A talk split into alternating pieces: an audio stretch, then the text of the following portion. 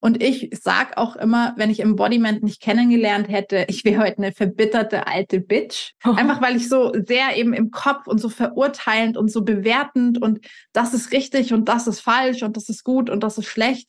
Und das hat sich alles wirklich irgendwie ausgeglichen dadurch, dass ich einfach bei mir angekommen bin und verstanden habe, naja, das, was für mich richtig ist, ist für andere vielleicht nicht richtig und alles ist fantastisch und alles hat seine Berechtigung. Aber der mhm. Weg war nicht einfach. Schön, dass du da bist. Herzlich willkommen zum Female Purpose Podcast. Mein Name ist Nicole, ich bin Coach für berufliche Neuorientierung und heute gibt es mal wieder ein Interview. Meine Gästin ist Britta Kimpel. Britta ist Expertin für alles, was sich rund ums Nervensystem dreht und für das Thema Neuroembodiment.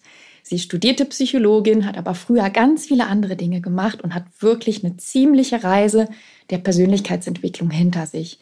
Und das ist etwas, daraus schöpft sie heute im Vollen, denn sie hat es sich zur Mission gemacht, dir beizubringen, wie du die Verbindung zu dir stärken kannst. Wieso, weshalb, warum das wichtig ist, das erfährst du im Interview. Und ich würde sagen, wir starten mitten rein, ohne großes Vorgeplänkel. Viel Spaß mit dem Interview mit Britta und mir. Hallo, liebe Britta, schön, dass du da bist. Herzlich willkommen im Female Purpose Podcast. Hallo, Nicole, danke für die Einladung.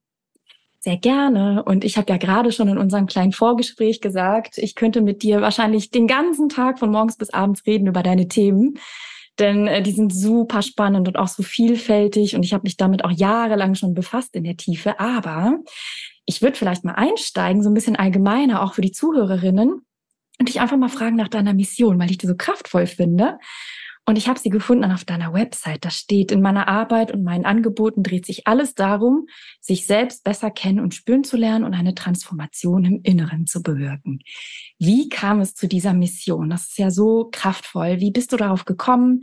Wie bist du da hingekommen, dass dir das so wichtig ist? Hm. Ich glaube, es ist ja wahrscheinlich wie für die meisten immer so ein bisschen auch aus dem persönlichen Weg. Ähm, und ich war so, ich würde sagen, jetzt vielleicht so 15 Jahre, 13 bis 15 Jahre her, war ich einfach selber in einem Umfeld, in dem ich mich nicht mehr gut gespürt habe. Falls ich mich überhaupt bis dahin jemals gut gespürt habe, das muss ich vielleicht noch dazu sagen. Ähm, einfach weil ich ein sehr verkopfter Mensch bin und der Körper nicht viel Bedeutung hatte und ich dem Körper auch nie vertraut habe. Aber ich war vor allem in einem Umfeld, wo ich wirklich immer mehr drauf gegeben habe, was andere erwarten oder was andere als richtig empfinden und so wirklich überhaupt nicht diese Verbindung hatte zu dem, was für mich stimmig ist. Und wenn wir so leben, leben wir natürlich schon ziemlich an unserer eigenen Wahrheit vorbei. Und ich habe einfach für mich festgestellt, dass ich in dem, was ich gemacht habe, vielleicht nach außen hin super erfolgreich gewirkt habe, aber mich im Inneren immer leer gefühlt habe. Und jeder Erfolg, den ich hatte, der hat mich einfach nicht glücklich gemacht. Und das war einfach auf eine Art auch nie genug, weil es mich gar nicht erfüllen hat können, weil es einfach nicht mein Weg war. Und deswegen ist es so über die Jahre wirklich entstanden, dass der Wunsch aufkam, anderen dabei zu helfen, sich selber wieder mehr zu vertrauen als anderen und wirklich eben im Inneren anzufangen und nicht im Außen bei dem, was andere wollen. Und dieser Weg, das ist ja ein sehr langer, das wissen wir beide. Mhm. Ne? Das mhm. passiert ja nicht über Nacht, dass man einfach sagt, ach, jetzt lege ich den Hebel um und dann spüre ich mich und dann gebe ich das weiter. Wie hatten der angefangen? Weißt du das noch? Also das waren mhm. so die ersten Schritte in diesen neuen Weg hinein. Ja, also ich glaube, auf dem Weg prinzipiell bin ich tatsächlich seit dem Teen Teenageralter, aber da halt irgendwie keine Ahnung, so ein bisschen eher in der Esoterik-Richtung. Und es war immer schon, ich hatte, glaube ich, immer schon das Gefühl, dass da noch mehr sein muss oder auch so einfach den Wunsch, irgendwie an mir zu arbeiten und ähm, eben glücklicher und erfüllter zu werden. Und ich erinnere mich zum Beispiel auch noch als Kind daran. Ich hatte für mich immer so ein Spiel, ähm, dass ich immer, wenn ich zu Schnapszahlen auf die Uhr geguckt habe, also 3.33 Uhr in der Nacht oder 11.11 Uhr 11 oder was auch immer, dann habe ich sozusagen einen Wunsch frei gehabt für mich. Und ich weiß, dass ich noch so als Fünf- und Sechsjährige schon irgendwie mir immer eigentlich nur gewünscht habe, glücklich zu sein, weil ich damals schon das Gefühl hatte, naja, äh, ich war so ein Lego-Technik-Freak, ungewöhnlich für ein mhm. Mädchen, aber ich habe Lego-Technik geliebt und ich wollte eigentlich den nächsten tollen Lego-Technik-Baukasten. Aber ich wusste schon, naja, ich habe den dann und was, wenn der mich nicht glücklich macht? Und das, was ich eigentlich will, ist ja glücklich zu sein. Und deswegen, ich glaube, so dieses Interesse hat mega früh angefangen und dann habe ich ja auch Psychologie studiert, was wahrscheinlich auch eher halt so meinem verkopften Dasein entgegenkam, aber natürlich mhm. sich auch mit der menschlichen Psyche und so weiter auseinandersetzt.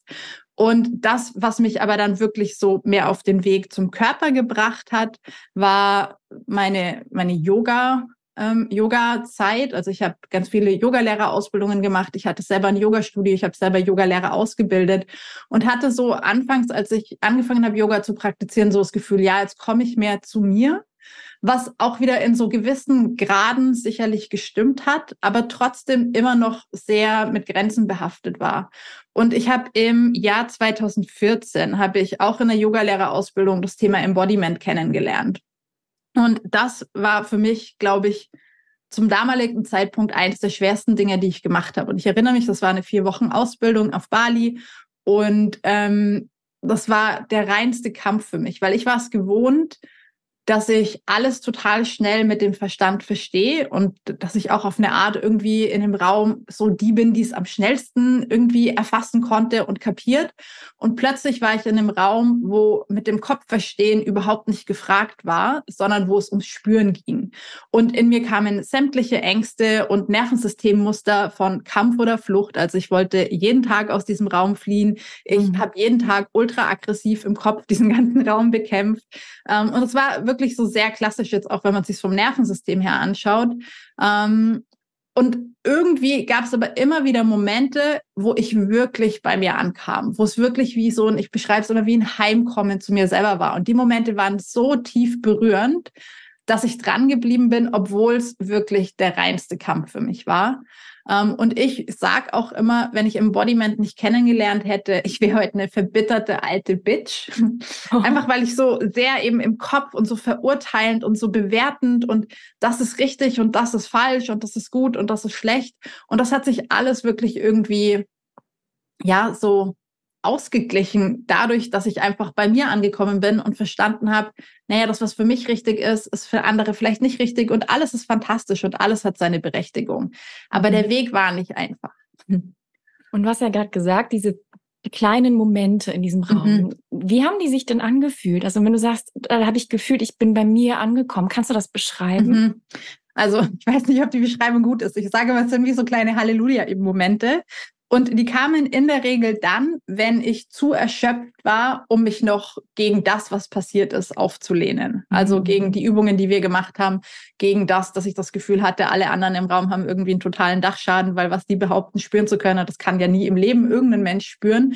Und in den Momenten, wo ich diesen Widerstand aufgeben musste, jetzt in dem Fall wirklich musste, weil ich einfach nicht mehr konnte, ähm, hat es irgendwie Platz gemacht für einfach das reine Sein. Also ich habe nicht mehr versucht, was zu tun und ich habe nicht mehr versucht, was zu verstehen, sondern es, es, kam wirklich so dieses Sein zum Vorschein und das, wie gesagt, also ich weiß, ich hatte Momente, da sind mir einfach die Tränen runtergeflossen und ich kann es gar nicht so genau beschreiben, aber eben, es waren so, der Himmel zieht auf und das Licht kommt durch, Halleluja-Momente, ähm, die mich dann wirklich dran, dranbleiben haben lassen. Ah, das ist so schön, dass du das sagst. Ich habe das selber öfter auch erlebt in der Meditation tatsächlich. Mhm.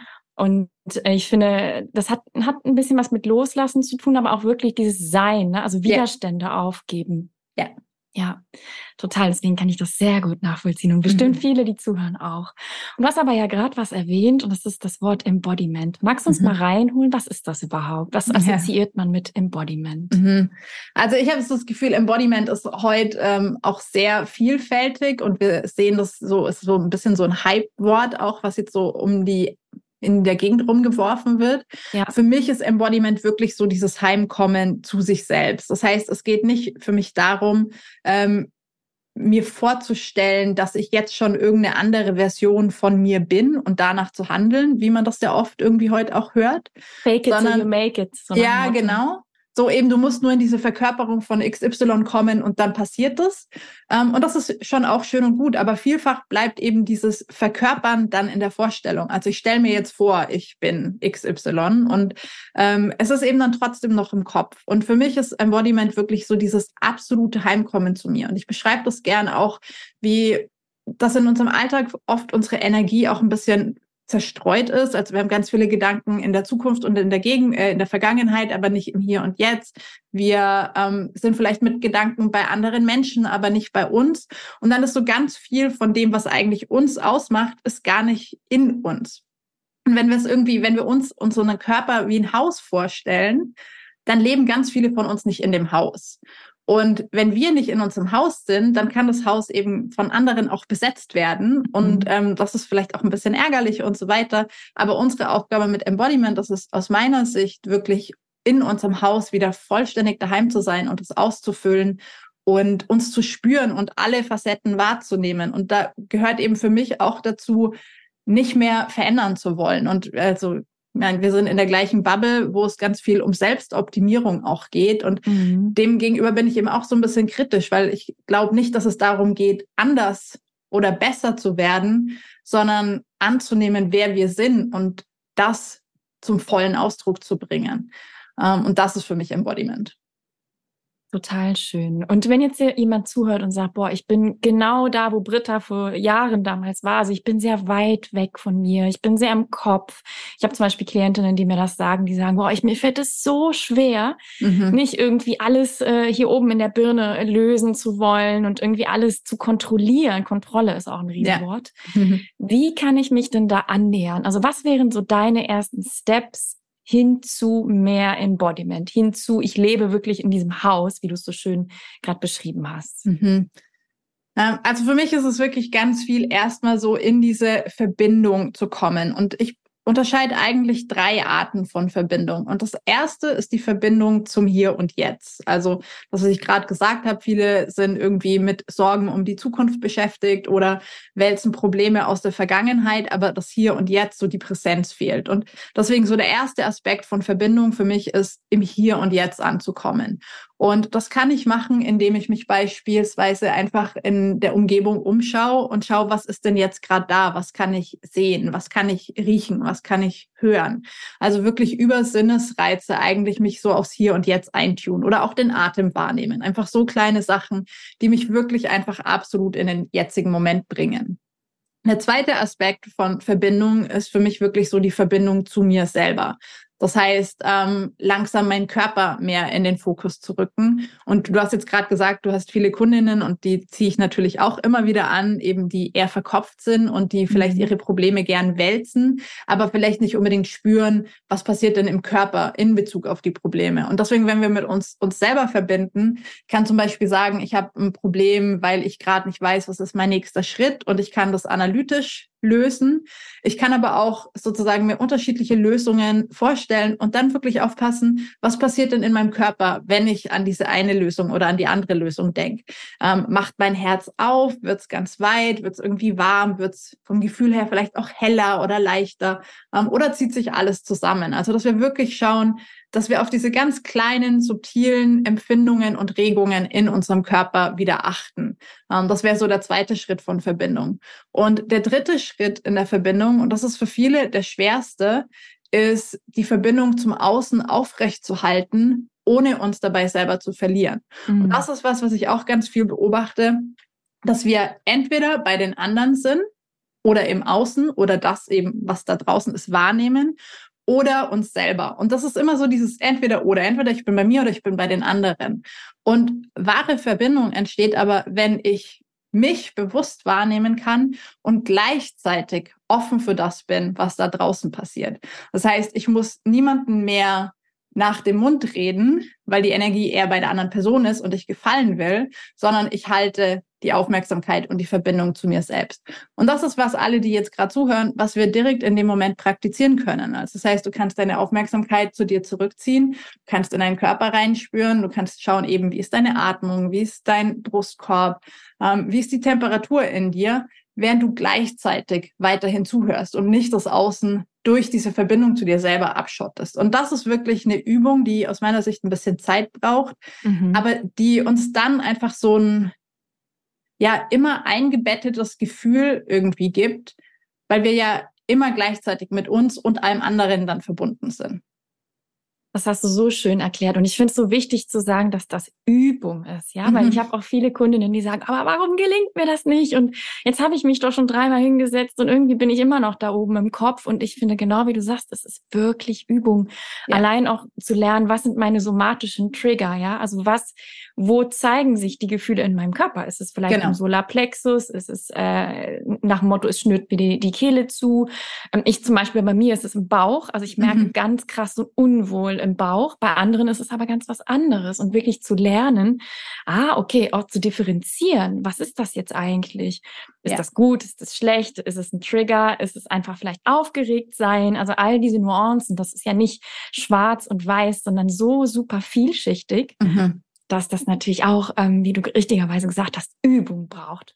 Und das ist und, super wichtig. Und ich, ja. ich beschreibe das gern mit der Metapher von einem Weinkenner. Also ich bin jetzt kein besonders guter Weinkenner. Ich behaupte, wenn man mir ähm, drei Gläser hinstellt und die Augen verbindet, ich kann Weiß und Rot und Rosé auseinanderhalten. Aber da hört es dann, naja, vielleicht kann ich dann noch als Unternuance sagen, trocken oder eher süß und fruchtig. Aber dann hört es für mich auf, weil ich einfach Wein trinken, wenn man so sagen will, nicht wahnsinnig geübt habe und vor allem nicht geübt habe, ein Vokabular für das zu finden, was ich schmecke. Und mit Embodiment ist es das Gleiche. Es ist was, wenn wir das nicht gelernt haben, uns fehlt auch das Vokabular für das, was mhm. wir da empfinden. Und deswegen, wenn wir anfangen, ist es eben doch vielleicht schwarz-weiß. Das heißt, ich spüre vielleicht Enge im gesamten Körper und ich kann das vielleicht gar nicht lokalisieren, aber ich kann zumindest mal Enge oder dumpf oder ähm, schwer von leicht und Offenheit unterscheiden. Und je mehr ich übe und sozusagen in diesen Körper und diese Empfindungen reinschmeck, wenn wir das so sagen wollen, ähm, desto mehr kann ich differenzieren. Und irgendwann stelle ich halt fest, ah nee, es ist, ja, es ist eng, aber gar nicht im ganzen Körper, sondern eben tatsächlich vor allem im Solarplexus. Und wenn ich das gelernt habe und da mein Vokabular gefunden habe, dann stelle ich vielleicht fest, ja, okay, die Enge im Solarplexus ist aber jetzt auch nicht so einheitlich, sondern die ist nach hinten vielleicht ein bisschen ähm, präsenter als nach vorne. Und so kann ich mich ranhangeln und immer mehr Vokabular dazu finden und auch immer mehr von dieser Vielschichtigkeit raushören. Und das finde ich eben auch so schön an diesem Prozess, weil er hört halt nie auf. Also ja. ich glaube auch jetzt der Sommelier, der wird wahrscheinlich in jedem Wein auch nach 20 Jahren plötzlich noch die kleinsten, mhm. feinsten mhm. Unternuancen rausschmecken können, die er vielleicht vorher noch nicht geschmeckt hat. Aber mit mehr Übung kommt das. Und genauso ist Embodiment für mich. Total stark. Und ich würde aber gerne mal die Brücke äh, schlagen zum Thema Transformation, weil darum geht es mhm. ja auch sehr stark in deiner Arbeit. Und ich habe mir in diesem Zusammenhang ein, ein Statement von dir rausgesucht, wo du sagst, es ist in irgendeiner Podcast-Folge. Ich habe mich so quer gehört durch deinen mhm. Podcast. Naja, also mit Mindset-Arbeit und Disziplin kommen wir ganz oft nicht weiter. Ja. Warum, liebe Britta, ist das so? Was meinst du? Wo fliegen wir da aus der Kurve? Mhm. Und also da kommen wir jetzt dann zu dem Nervensystemanteil, der ja ein ganz wichtiger Teil auch in meiner Arbeit ist.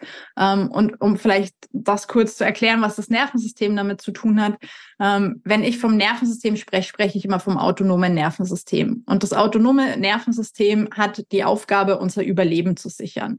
Das heißt, wann immer das Nervensystem eine Gefahr irgendwo wittert oder vermutet oder auch wenn sie tatsächlich da ist, dann übernimmt das Nervensystem unsere komplette Verhaltenssteuerung um unser Überleben zu sichern. Ein total simples Beispiel ist, wenn ich in der Küche ähm, Gemüse schneide und mir fällt das Messer runter, dann ziehe ich den Fuß schon zurück, autonom eben gesteuert durch das autonome Nervensystem, das diese Gefahr wahrnimmt, noch bevor der Kopf überhaupt checkt, ey, das Messer fällt runter.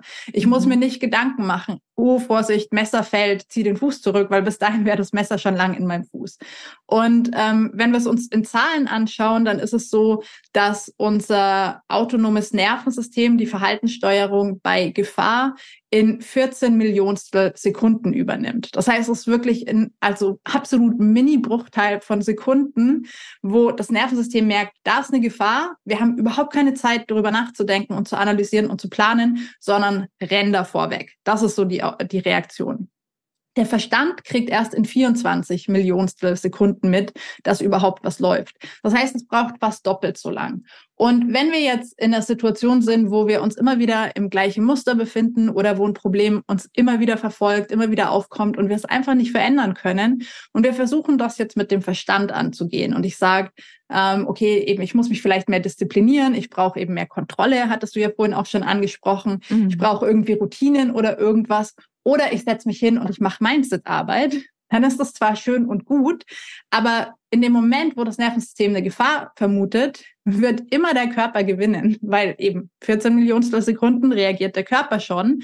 Das heißt, mit all diesen Mindset-Geschichten ist die Information trotzdem viel zu langsam im Verstand.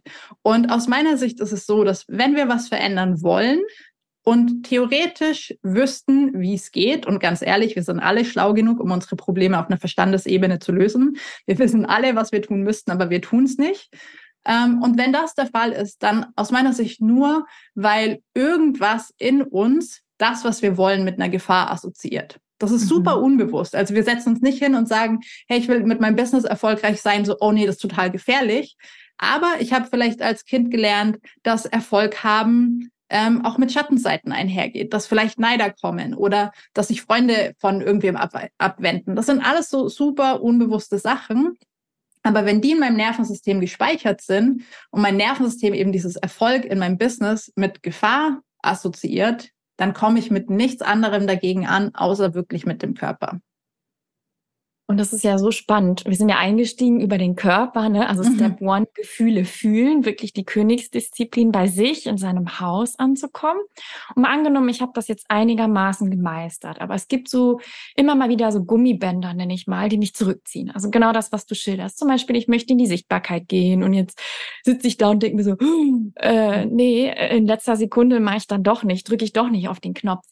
Ja. Wie kann ich mich dann ne, dem Problem nähern? Also was kann ich tun, um mich da wirklich aus diesem Loop, weil es sind ja oft so Muster, die immer wieder auftauchen, zu befreien? Mhm. Ich glaube, es braucht wie so eine zweigleisige Arbeit. Für mich ist es, wenn wir mit dem Nervensystem arbeiten, wirklich so, dass wir einerseits um, uns um das kümmern, was in unserem Nervensystem uns vielleicht so grundsätzlich zurückhält und dass wir generell einfach jeden Tag ein bisschen was für unser Nervensystem tun, indem wir im Hier und Jetzt ankommen, indem wir uns mit uns verbinden. Und wie gesagt, alle, die zuhören, können das direkt in dem Moment direkt nochmal machen, weil wir es immer wieder so schnell vergessen. Aber ich kann mich jederzeit im Supermarkt beim Spazierengehen auf der Arbeit. Ich kann mich dran erinnern und das wie zu einer Hintergrundmusik machen. Das ist so das eine, was meinem Nervensystem schon mal hilft, mehr in die sogenannte Regulation zu kommen, also wieder mehr Balance auch zu finden, so dass das, was das Nervensystem als Gefahr wahrnimmt, nicht mehr so fehlgeleitet ist, weil das ist es eben häufig. Wir eben, also Sichtbarkeit auf Social Media, klar, ist irgendwie angstvoll, aber sterben werden wir davon nicht. Und deswegen viele von diesen Gefahren sind auch ein Stück weit fehlgeleitet vom Nervensystem. Und der andere Aspekt ist aber in den Situationen, wo ich merke, es kommt jetzt so eine Angst oder es kommt ein Trigger oder es kommt eine Aktivierung, mir dann auch wirklich in dem Moment Zeit zu nehmen ähm, und nicht einfach drüber zu bügeln, wie es heute auch auf Social Media viel irgendwie ähm, so gepostet wird, einfach mhm. raus aus der Komfortzone oder ähm, mach den Schritt und das Netz wird erscheinen und was es da alles für kluge Sprüche gibt. Aber wenn ich mich schon nicht sicher fühle und ähm, dann noch einfach aus der Komfortzone rausspringen, dann ist es fürs Nervensystem eigentlich ziemlich fatal. Und ich muss schauen und lernen, dass wann immer ich einen Schritt machen will, der eben ein bisschen angstbehaftet ist, dass ich meinem Nervensystem vorher Sicherheit gebe und dass ich das aus einer Ruhe rausmache und nicht aus einer kopflosen, ähm, keine Ahnung, blinden Vertrauensgeschichte raus. Ähm, und deswegen jetzt gerade, wenn, ja. Nee, sag du zu Ende. Nee, wenn wir so, jetzt Social Media Angst sagen, ähm, der Moment, wo ich weiß, ich drücke jetzt auf Insta Live, ja, ich merke, es kommt eine Aktivierung und ich kriege ein bisschen Angst und mir dann nochmal Zeit zu nehmen. Kann ich die Umgebung wahrnehmen? Kann ich im Hier und Jetzt ankommen? Kann ich wieder mich mit meinem Körper verbinden? Kann ich die Aufmerksamkeit zu mir zurückziehen? Und erst, wenn ich merke, es wird ein bisschen ruhiger, dann auf diesen Live-Knopf zu drücken. Finde ich einen super wichtigen Punkt. Und ich finde auch dieses Drüberbügeln, ich weiß genau, was du meinst, das ist ja so ein hm. allgemeiner Tenor. Ne? Dann spring einfach und rein genau. ins kalte Wasser mit dir. Und das kann ja auch mitunter zu Panikattacken führen, ja. ja. Also das ist ja ähm, eine sehr ähm, grobe Art und Weise, mit sich selbst umzugehen. Was glaubst du denn, wie kann man sich denn so ein bisschen überwinden, also im Kleinen, überlisten? Also hast du da einen Trick auf Lager, wo man so ein bisschen zumindest einen kleinen Zeh reindippen kann ins kalte Wasser? Mhm. Für, für mich ist es wirklich so ein bisschen das, was ich gerade gesagt habe. Ähm, also super achtsam mit sich in jedem Schritt von dem Prozess zu sein. Ähm, und was ich viel beobachte, ist, dass Menschen irgendwie, sie haben eine Vision und ähm, wissen, hey, das ist das, was ich machen will. Und wenn sie drüber nachdenken, geht ihr Herz auf. Und dann wollen sie in die konkrete Umsetzung gehen und dann kommen natürlich die Ängste. Dann kommt, was denken meine Freunde, was denken meine Familie? Ähm, kann ich das überhaupt? Wer bin ich, dass ich jetzt darüber spreche? Ähm, das machen andere ja schon viel besser oder es gibt schon genug. Also dann kommen all diese, ich sage jetzt mal Mindfuck-Geschichten auch auf, ähm, so dass wir uns da wieder rausreden. Und viele behaupten dann beispielsweise auch, dass es die Intuition Person, die jetzt irgendwie mir ein Signal gibt, ähm, das doch nicht zu tun. Und wenn ich aber mit meinem Nervensystem nicht in der Balance bin, ist das, was wir für Intuition halten, häufig nicht Intuition, sondern eben wirklich so ein Angstsignal des Nervensystems. Und ich würde immer unterscheiden, ähm, also wenn ich nur an dieses Ziel denke, geht mein Herz dabei auf, dann ist es auf jeden Fall der richtige Weg für mich. Und dann du hast jetzt gerade gesagt, eben kann ich mich vielleicht ein bisschen überlisten, dann würde ich wirklich sagen, okay, dann geh jeden Schritt so langsam und so achtsam, dass du in jedem Moment merkst, okay, hier kann ich sein und ich kann mich hier wieder regulieren, ich kann mich hier wieder sicher fühlen, ich kann in die Verbindung kommen, dann mache ich den nächsten Schritt. Und beim nächsten Schritt merke ich wieder, oh, es fängt an zu flattern und ich werde wieder ein bisschen nervös und ich merke, die Geschichten kommen. Dann halte ich wieder inne und dann schaue ich wieder, okay, ich bin im Hier und Jetzt, ich bin mit mir verbunden, ich kann mich spüren und so weiter. Und dann gehe ich den nächsten Schritt. Also wirklich viel, viel langsamer. Und das ist natürlich was, was jetzt so in unserer heutigen schnelllebigen Gesellschaft oft nicht als salonfähig angesehen wird. Und da bin ich wieder bei dem, was wir auch am Anfang als meine Mission gesagt haben, der eigenen Wahrheit und auch dem eigenen Tempo und dem eigenen richtigen Weg mehr zu vertrauen als dem, was andere sagen. Finde ich total wichtig. Und ich glaube, ein gutes Beispiel ist vielleicht das Thema Sichtbarkeit auf, sagen wir mal, Instagram. Ja. ja. Einfach zu sagen, das sagen viele Kundinnen, ja, Nicole, ich traue mich da jetzt noch nicht mal mit so einem Krach äh, rauszugehen mit einem Insta-Live. Aber was ich mich schon traue, ist einfach ein Bild zu posten mit einem Text. Okay. Genau. Fair enough, dann mache ich das. Dann sehe ich, ah, okay, es kommen sogar gute Kommentare, ich habe überlebt, Hände sind noch dran, Füße sind noch dran, ich lebe, mhm. alles toll. Und dann kann ich anfangen, vielleicht mal ein Reel zu machen. Und dann schaue ja. ich, wie ich mich damit fühle. Und dann taste ich mich ran, ja. Aber ja. nicht dieses, ja, dann gehe ich jetzt raus vor 200 Leuten und dann gebe ich da voll den Pep-Talk. Ja, das wird ja, ne, das ist ja genau. Überforderung pur. Genau. Und ich finde hier auch ganz wichtig, für sich zu prüfen, ist Instagram der Weg. Also weil auch mhm. das, ich habe das so in meiner Community ganz viel, weil wir natürlich auch durch Social Media und all die Anzeigen, die wir vorgespielt kriegen, wir werden auch sehr verwirrt. Also dieses bei mir zu bleiben wird immer mehr erschwert, weil die Stimmen im Außen sehr laut sind. Und wenn es irgendwie eine Million Ads darüber gibt, die mir sagen, dass Insta der Nonplusultra-Weg ist, um mein Business erfolgreich zu machen, dann glaube ich dem vielleicht. Und dann habe ich das Gefühl, ich muss jetzt Insta machen und okay, dann mache ich erst den Textpost und dann irgendwie das Reel und so weiter. Aber ich würde sogar noch einen Schritt zurückgehen und mich fragen, ist Insta wirklich mein Weg im Moment? Und vielleicht kommt es in drei Jahren oder vielleicht auch nicht. Und ich finde aber das auch ganz wichtig, auch da wirklich für sich zu überprüfen. Also ist es überhaupt auf meinem Weg? Brauche ich den Kanal? Ja oder nein? Super wichtige Frage, klar. Also es geht ja auch um die Form der Sichtbarkeit per genau. se. Ne? Du und ich haben beide einen Podcast. Du hast deinen mal zwischendurch pausiert. Ich habe meinen jetzt seit äh, einem Jahr ungefähr. Und ich habe mich ganz bewusst, ich denke du auch, für diesen Weg entschieden, weil er mir einfach entspricht, weil ich es so viel entspannter finde, als ständig ja. irgendwie in Stories live zu sein. Und ich merke, das tut mir nicht gut. Ja, das hat ja. auch nichts mit Komfortzone zu tun, sondern es entspricht einfach nicht meinem Wesen. Und da darf man natürlich auch differenzieren. Da hast du total genau. recht. Ja. Und mal angenommen, okay, ich habe mich jetzt daran getastet, ich habe kleine neue Referenzerfahrungen gemacht, ich, es geht mir soweit ganz gut. Was passiert denn, wenn ich merke, okay, ich fange an, mit meinem Nervensystem zu arbeiten und ich komme meinetwegen zur Ruhe und das ist ein Phänomen, das habe ich so oft mit mir selbst erlebt, aber auch mit meinen Kundinnen. Und dann passiert aber was Unerwartetes, nämlich alles wird erstmal schlimmer. Genau. Was sagst du denn dazu?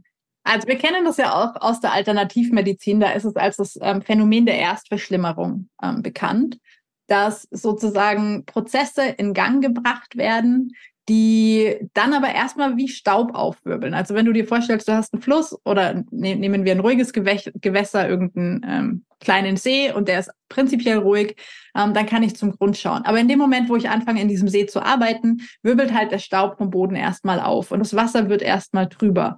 Und dann kann es sein, dass ich sage, okay, ähm, also jetzt eben ist mein Leben trüber als vorher was nicht ganz wahr ist, weil das Trübe war schon immer da. Wir haben es einfach schön in Ruhe gelassen. Und ich gebe dafür normal meine Kleiderschrankmetapher, und zwar ist es ja so, dass ganz viele von uns, und ich bin da absolut eingeschlossen, ähm, übers Leben immer wieder Erfahrungen gemacht haben, die wir vielleicht für den Moment nicht anschauen wollten oder konnten, keine Fähigkeiten und Ressourcen dafür hatten. Und wir verdrängen einfach ganz viel. Wir schlucken unsere Wahrheit runter. Ähm, wir sagen nicht, wo eine Grenze verletzt wurde und so weiter. Und für mich ist es ein bisschen so, als würden wir einen Kleiderschrank in unserer Wohnung haben und alles, was uns sozusagen irgendwie gerade entgegenkommt, wo wir aber keine Kapazität haben, das anzuschauen, das stopfen wir einfach in diesen Schrank. Und das funktioniert am Anfang ganz gut, aber nach ein paar Jahren ist dieser Schrank ziemlich voll und wann immer was kommt, stecken wir es einfach weiter in diesen Schrank rein, machen die Tür nur noch einen Spalt auf, damit uns da nichts entgegenfliegt. Und wenn wir aber jetzt eben mit Nervensystemarbeit anfangen oder generell eben in diesen alternativmedizinischen Bereichen, dann ist es ein bisschen so, wie wenn wir die Schranktür aufmachen und wenn wir die Schranktür aufmachen, dann fliegt uns halt erstmal alles entgegen, was wir die Jahre da reingestopft haben. Und das sieht dann erstmal so aus, als würde es jetzt schlimmer werden. Der Punkt ist aber, es ist ja nicht schlimmer geworden, sondern wie gesagt, es sind nur Sachen, die schon immer da waren, die wahnsinnig viel Energie und Aufmerksamkeit gekostet haben, um die versteckt zu halten.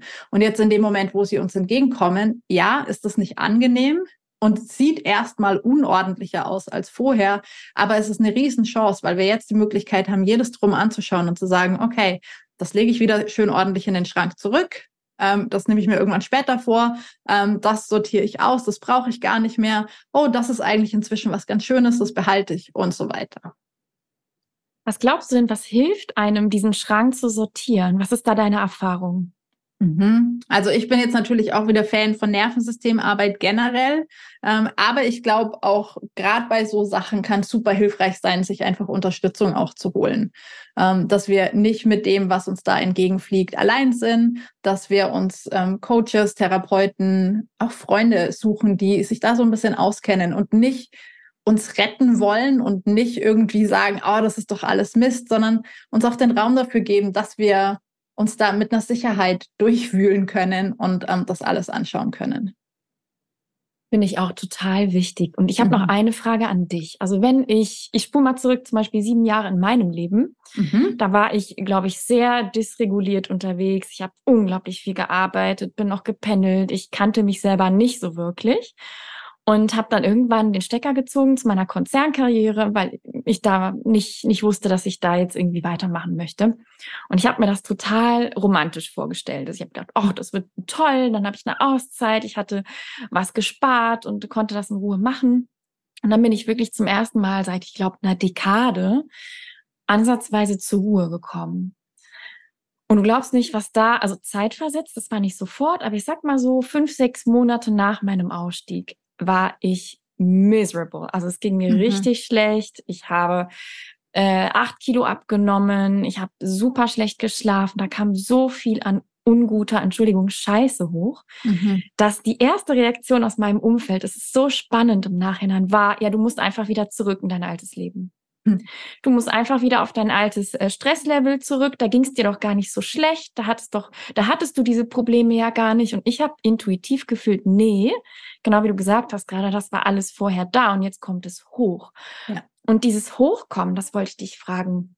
Ist es so, dass das Nervensystem das merkt, dass es sagt, hey, die Nicole hat jetzt mehr Ruhe in ihrem Leben, jetzt kommen wir mal mit diesen ganzen verstauten Sachen im Kleiderschrank um die Ecke. Ist das so? Ja. Ist das ein Zeichen dafür, dass der, der Organismus zur Ruhe kommt? Mhm. Und da habe ich interessanterweise gerade selber auch einen Podcast drüber gemacht. Ähm, weil, also auch hier, man merkt vielleicht, ich liebe Metaphern, ich finde sie einfach irgendwie so eingängig. Aber es gibt in der Nervensystemarbeit so das Konzept der Stresskapazität oder einfach der Kapazität, was unser Nervensystem halten kann. Und damit ist alles gemeint, was uns im Leben passieren kann, an Stressoren, an Situationen und so weiter, ohne dass eben der Gefahrenmodus anschlägt und ohne dass unser autonomes Nervensystem übernimmt.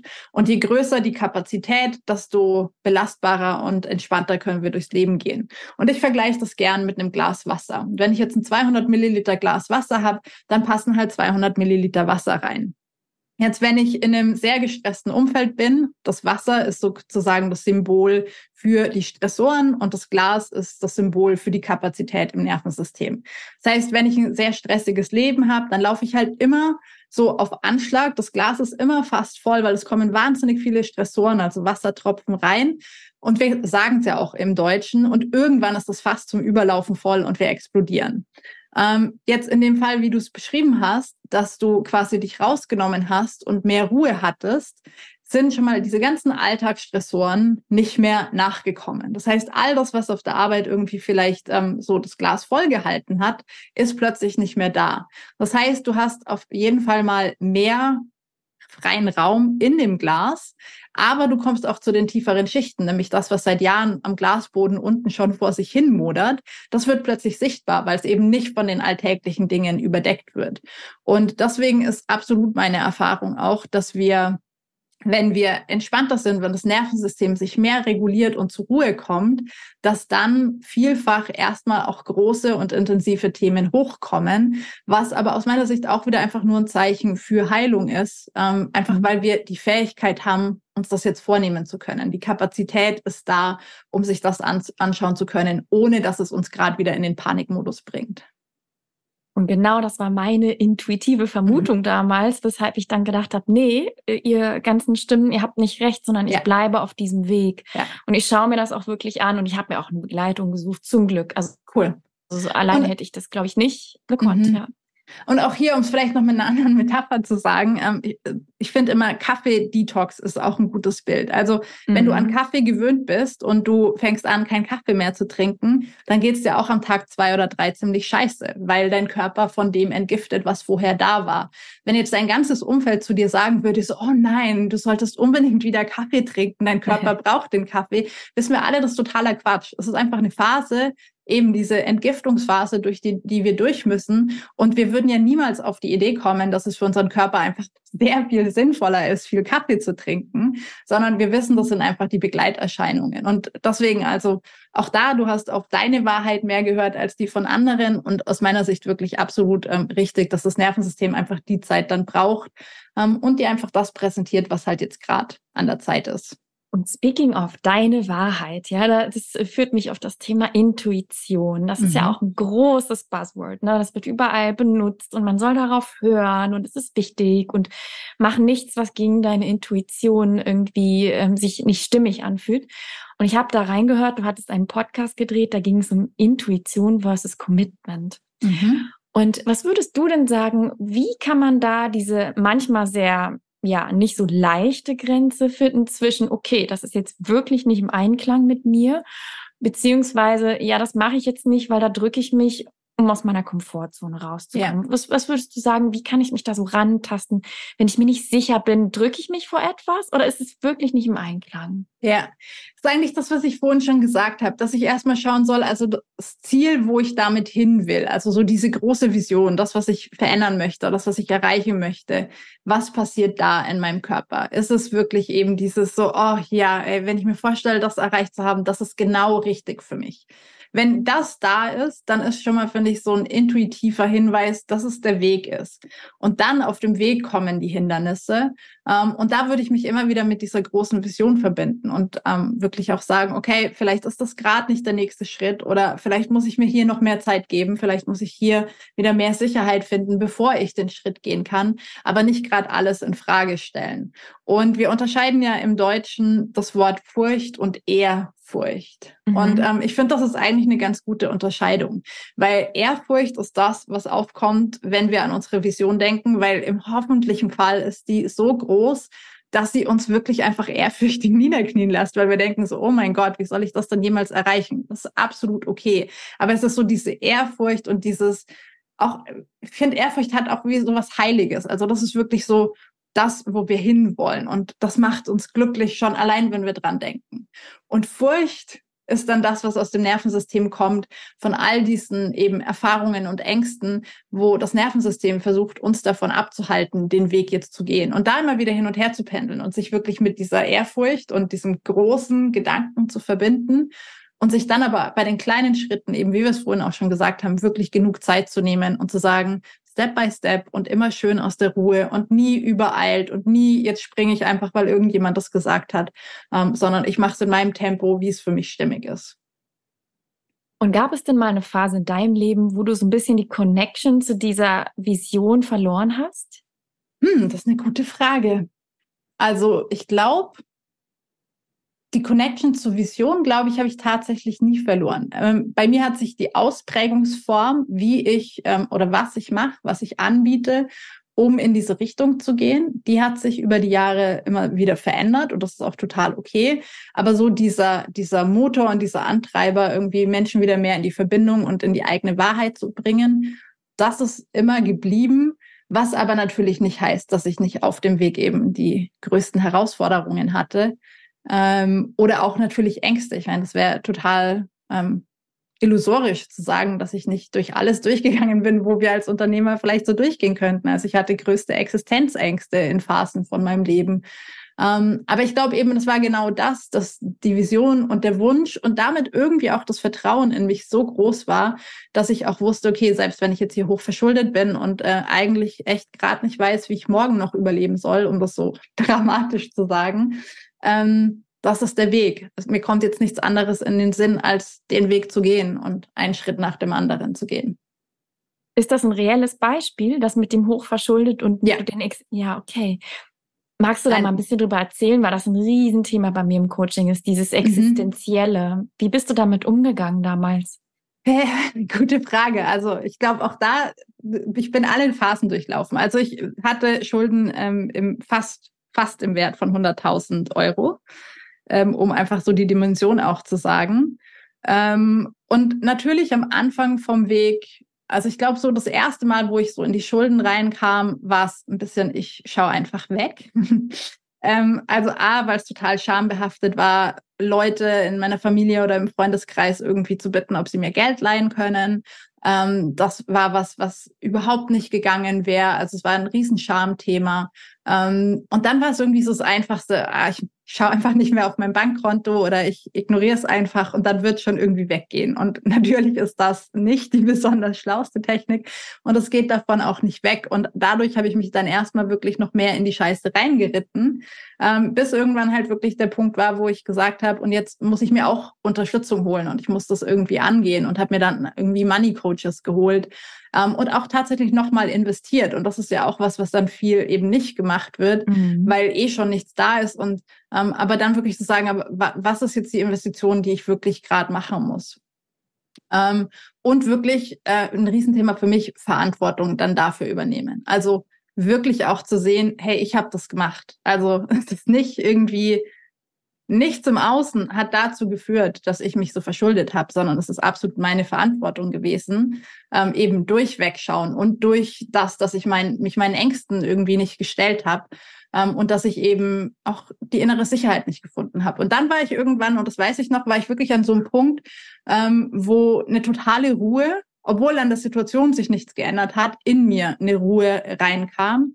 Und das war der Moment, wo es angefangen hat, sich zu verändern. Und ich glaube, das war wirklich auch der Moment, wo ich eben nicht mehr verleugnet habe, wo ich die Verantwortung für mich übernommen habe, wo ich wusste, das will ich nicht mehr und das muss jetzt aufhören. Ähm, und dann aus dieser Ruhe und Sicherheit, obwohl die finanziell natürlich lang nicht da war, aber aus der Ruhe und Sicherheit die richtigen Schritte zu gehen. Das finde ich eine wahnsinnig kraftvolle Geschichte. Und wo, wo stehst du heute? Wie, wie schaust du heute auf diese Phase oder auf dieses Thema? Ich finde es gut, dass ich das mal gehabt habe. Ähm, Einfach glaube ich auch, weil ich jetzt der Meinung bin, das würde mir nicht mehr passieren, weil das, was ich mir an Skills in der Phase angeeignet habe, wie ich jetzt mit meinem Geld anders umgehe, ähm, das habe ich gelernt. Das heißt, selbst wenn jetzt mein Business morgen den Bach runtergehen würde, glaube ich nicht, dass ich wieder in so eine Situation reinkomme. Das ist so das eine. Und das andere ist, dass natürlich auch damals ganz viel, ähm, auch wieder eben vom Nervensystem geprägte Ängste in Bezug auf Geld und Geld haben da waren, so dass ich halt irgendwie zu viel ausgegeben habe. Ich habe immer gut verdient, auch als Teenager schon habe ich irgendwie Jobs gehabt, wo ich einfach über die Maßen viel verdient habe, ähm, aber ich habe halt einfach noch mehr über die Maßen ausgegeben. Ähm, und das ist ein Verhalten, was sich wirklich auch geändert hat. Und ich weiß auch noch, du hast vorhin auch deine Konzernkarriere angesprochen. Ich hatte die ja auch, eben das Umfeld, wo ich mich so ein bisschen verbiegen musste. Ähm, und da gab es Tage, die fand ich so ätzend und ich habe damals in Zürich gearbeitet, ähm, so ähm, in der Nähe der Bahnhofstraße, für die, die Zürich kennen. Bahnhofstraße ist so die Hauptshoppingmeile. Und wenn der mhm. Tag besonders scheiße war, dann bin ich abends aus der Arbeit raus, bin diese Bahnhofstraße entlang flaniert. Und je ätzender der Tag war, desto mehr habe ich mir als Belohnung gekauft. Einfach so, um mhm. irgendwie den Tag wieder gut zu machen. Und an meinem schlimmsten Tag habe ich 13 Paar Schuhe gekauft, eine Tasche Ui. und einen Gürtel. Und das waren natürlich alles Käufe, die waren total sinnlos. Von den 13 Paar Schuhen hatte ich wahrscheinlich zwei Paar am Ende an. Der Gürtel und die Tasche waren cool, aber den Rest hätte ich mir sparen können. Ähm, aber deswegen, in dem Moment, wo ich so unerfüllt war und so an mir vorbeigelebt habe, habe ich ganz viel Ersatzbefriedigung gebraucht, die ich halt mhm. im Shopping gefunden habe. Und in dem Moment, wo ich mehr zu mir kam und das gemacht habe, was mir Spaß macht und was mich erfüllt, sind auch all so wirklich Idiotenkäufe dann weggefallen.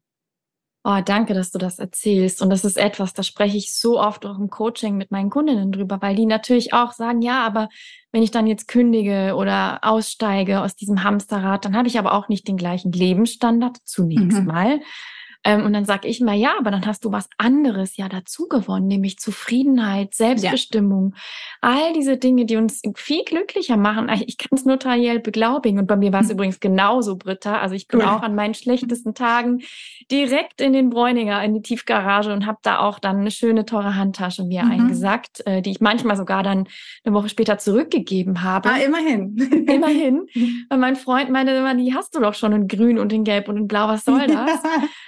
Und ich war da natürlich super sauer auf ihn manchmal. Hab gesagt, das ist mein Geld. Was mischt sich denn da ein? Aber es, natürlich sind das Ersatzbefriedigungen. Ja, ja klar. Und ich habe mir auch immer gesagt, naja, ich habe ja hart gearbeitet, dann darf ich mich ja auch belohnen. Genau. Und to be honest, heute besitze ich genau eine teure Handtasche und es reicht mir völlig. Und die besitze ich auch nur, weil sie mir gefällt. Ja. Und nicht, weil da irgendein Logo drauf ist. Das heißt, dieser ganze Umgang mit, mit Geld, mit Status, mit Besitztümer, ja. mit allem, was materiell ist, hat sich so sehr geändert. Und ich finde es auch wichtig zu sagen, dass, dass da nichts dran falsch ist. Ja, es ist ja, ja. nichts an, an Fülle falsch. Nur ich glaube, man darf hinterfragen, warum man gewisse Dinge tut oder gewisse ja. Muster hat. Und das finde ich gut, das aufzulösen. Und auch hier, also das sind ja oft dann so unbewusste Käufe auch. Also ich bin ja, ja nicht losgezogen und habe gesagt, jetzt kaufe ich mir 13 Paar Schuhe. Oder du hast wahrscheinlich auch nicht gesagt, jetzt brauche ich die Tasche unbedingt noch in Blau, sondern das ist so, dein Körper fährt in die Tiefgarage und du steigst wie so ein Zombie aus und auf Autopilot holst du dir halt die nächste Tasche. Mhm. Und ich glaube, wenn wir die Muster erkennen, dann eben sehen wir auch, okay, das ist jetzt nichts, was aus meinem authentischen Selbst rauskommt, sondern das ist eben genau das, was mein Nervensystem veranlasst, um irgendwie mit diesem Stress, der heute da ist, mit diesem vollen Glas irgendwie umgehen zu können. Und deswegen, ich brauche halt irgendeine Belohnung. Und wie du sagst, ähm, ich liebe Fülle und ich gönne mir auch heute immer noch ab und zu irgendwas Schönes. Ähm, aber eben nicht mehr aus, ich brauche das jetzt, um die Ersatzbefriedigung zu haben, sondern einfach aus, das, ich habe Freude dran und ich weiß, dass die Freude aufrechterhalten bleibt und dann gönne ich mir das. Und das ist eine ganz andere Energie hinter dem Kauf, ähm, die eben dann auch viel nervensystemfreundlicher ist. Absolut, total, gehe ich total mit. Und du hast ja gerade nochmal das Thema Stress erwähnt.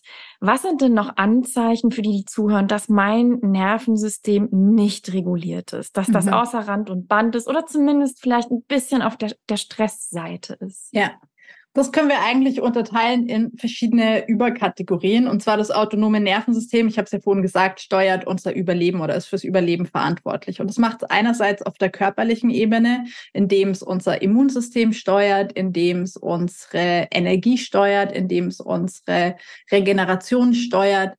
Ähm, die Verdauung und so weiter. Das heißt, wenn ich auf der körperlichen Ebene merke, okay, ich ähm, habe vielleicht Verdauungsprobleme, so der typische Reizdarm, der ja auch irgendwie ein Stresssymptom ist, ähm, oder mein Immunsystem ist einfach irgendwie schwach und jede Grippe, die an uns vorbeigeht, die erwische ich. Das sind so Anzeichen wirklich auf körperlicher Ebene, wo wir merken, das autonome Nervensystem kann nicht mehr richtig arbeiten. Dann haben wir neben der körperlichen Ebene die mentale Ebene. Und das ist das, was wir natürlich auch alle kennen mit irgendwie Konzentrationsschwierigkeiten. Ähm, wenn unser Nervensystem im Überlebensmodus ist, wird die Energie vom Präfrontal oder das Blut vom präfrontalen Kortex so ein bisschen ähm, abgezogen und der präfrontale Kortex ist der Teil im Gehirn, der für logisch-analytisches, planendes Denken zuständig ist. Das heißt, je mehr Stress ich habe, desto weniger kann ich logisch denken, desto weniger kann ich planen und so weiter. Das heißt, wenn ich merke, dass ich in dem Bereich irgendwie Schwierigkeiten habe, den Wald vor lauter Bäumen nicht mehr sehe, ähm, mich nicht fokussieren kann, ähm, einfach irgendwie so zu viel Mental Load habe, dann habe ich auf der mentalen Ebene Anzeichen für so ein aus der Balance geratenes Nervensystem. Wir können uns das auf einer emotionalen Ebene anschauen, ähm, dass ich mich selber nicht mehr so gut spüre, dass ich ähm, aber auch irgendwie vielleicht überemotional bin, dass ich häufig außer mir bin. Das ist auch wieder so eine Formulierung, die ja schon suggeriert, dass wir die Verbindung zu uns verloren haben. Ähm, das ist so, was ich auf der emotionalen Ebene merken kann. Wir können das super gut auch auf einer sozialen Ebene merken. Ähm, und zwar, wenn wir in toxische Beziehungen immer wieder reingeraten, wenn wir in Beziehungen nicht unsere Wahrheit sagen, weil das auch alles wie Schutzmechanismen vom Nervensystem sind, um eben jetzt nicht noch irgendwie mehr Stress auszulösen. Und für mich auch auf einer spirituellen Ebene und da halt wirklich, wenn ich keinen Zugang zu meiner Intuition habe, wenn mir eine große Vision fehlt, wenn ich irgendwie gar nicht weiß, was ich mit meinem Leben anfangen will. Das wären einfach so ein paar Symptome, sage ich mal, auf diesen unterschiedlichen Ebenen, die das Nervensystem beeinflusst. Also ich habe mich in jedem Punkt wiedergefunden, mhm. total sogar. Also ich erinnere mich an Phasen, wo ich außer Rand und Band war, wo ich wirklich auch einen richtig krassen Tunnelblick hatte, ja. ne? weil das lässt einen ja, ja auch völlig, ne, dieses Fight or Flight, äh, der Fokus wird ganz schmal, also mhm. narrow. Äh, Fokus und äh, das merke ich dann auch in so Phasen, wo ich dann gar keine Möglichkeiten mehr sehe und wo, ja. wo ich wirklich jemand brauche, der sagt, hey, stopp, Du ja. schneidest dich gerade von allen Möglichkeiten ab, aber du bist in einem Tunnel. Und ich habe wirklich gelernt, ich weiß nicht, wie es dir geht, dann zu sagen, okay, dann lasse ich jetzt mal los. Ja. Ich nehme einen Schritt zurück, weil sonst komme ich da einfach nicht raus. Und auf einmal, ne, der Fokus weitet sich wieder, alles ist gut, ähm, es kommen auf einmal tausend Möglichkeiten. Es ist Wahnsinn manchmal, wie das innerhalb von Tagen shiften kann, weil einfach mhm. dann das Nervensystem wieder auf einem normalen Level ist. Ja, und für mich jetzt, du hast jetzt gesagt, ich mache einen Schritt zurück und das ist für mich wieder symbolisch dieses für, ich war vielleicht zu weit aus meiner Komfortzone, wo mhm. eben das Stresslevel zu groß war und ich mache wieder diesen kleinen Schritt zurück an den Rand der Komfortzone, wo sich alles beruhigen kann und von da eben kann ich wieder mit mir verbunden sein. Ich kann wieder andere Dinge sehen, außer dieses eine Ding, auf das ich mich gerade eingeschossen habe und um das meine Gedanken kreisen. Und wie du sagst, da shiftet sich alles, ohne dass wir im Außen groß was verändert haben bis dahin. Total. Und wenn ich dich jetzt fragen würde, liebe Britta, wie arbeitest du denn mit deinem Nervensystem? Also was sind so deine, hast du überhaupt Routinen jetzt noch oder bist du schon so advanced, dass du sagst, hm. nö, das brauche ich alles gar nicht mehr? Ich würde es nicht als so advanced bezeichnen, weil ich auch immer schwierig finde, wenn da irgendwie Wertung drin ist. Und ich glaube, dass manche Leute super advanced sind und gerne trotzdem ihre Routinen haben und manche, so wie ich, ähm, ich bin jetzt nicht so der Routinentyp, das ähm, brauche ich nicht so. Ich habe tatsächlich keine Routinen mehr. Ähm, ich arbeite mit meinem Nervensystem auch, glaube ich, im Moment nicht mehr so wahnsinnig bewusst im Sinne von, ich muss irgendwas praktizieren. Natürlich, wenn ich Situationen habe, wo ich merke, ich bin getriggert oder es kommt mehr Stress auf, dann nehme ich mir bewusst Zeit, auch in meinen Körper zu spüren und es wahrzunehmen und dem Raum zu geben.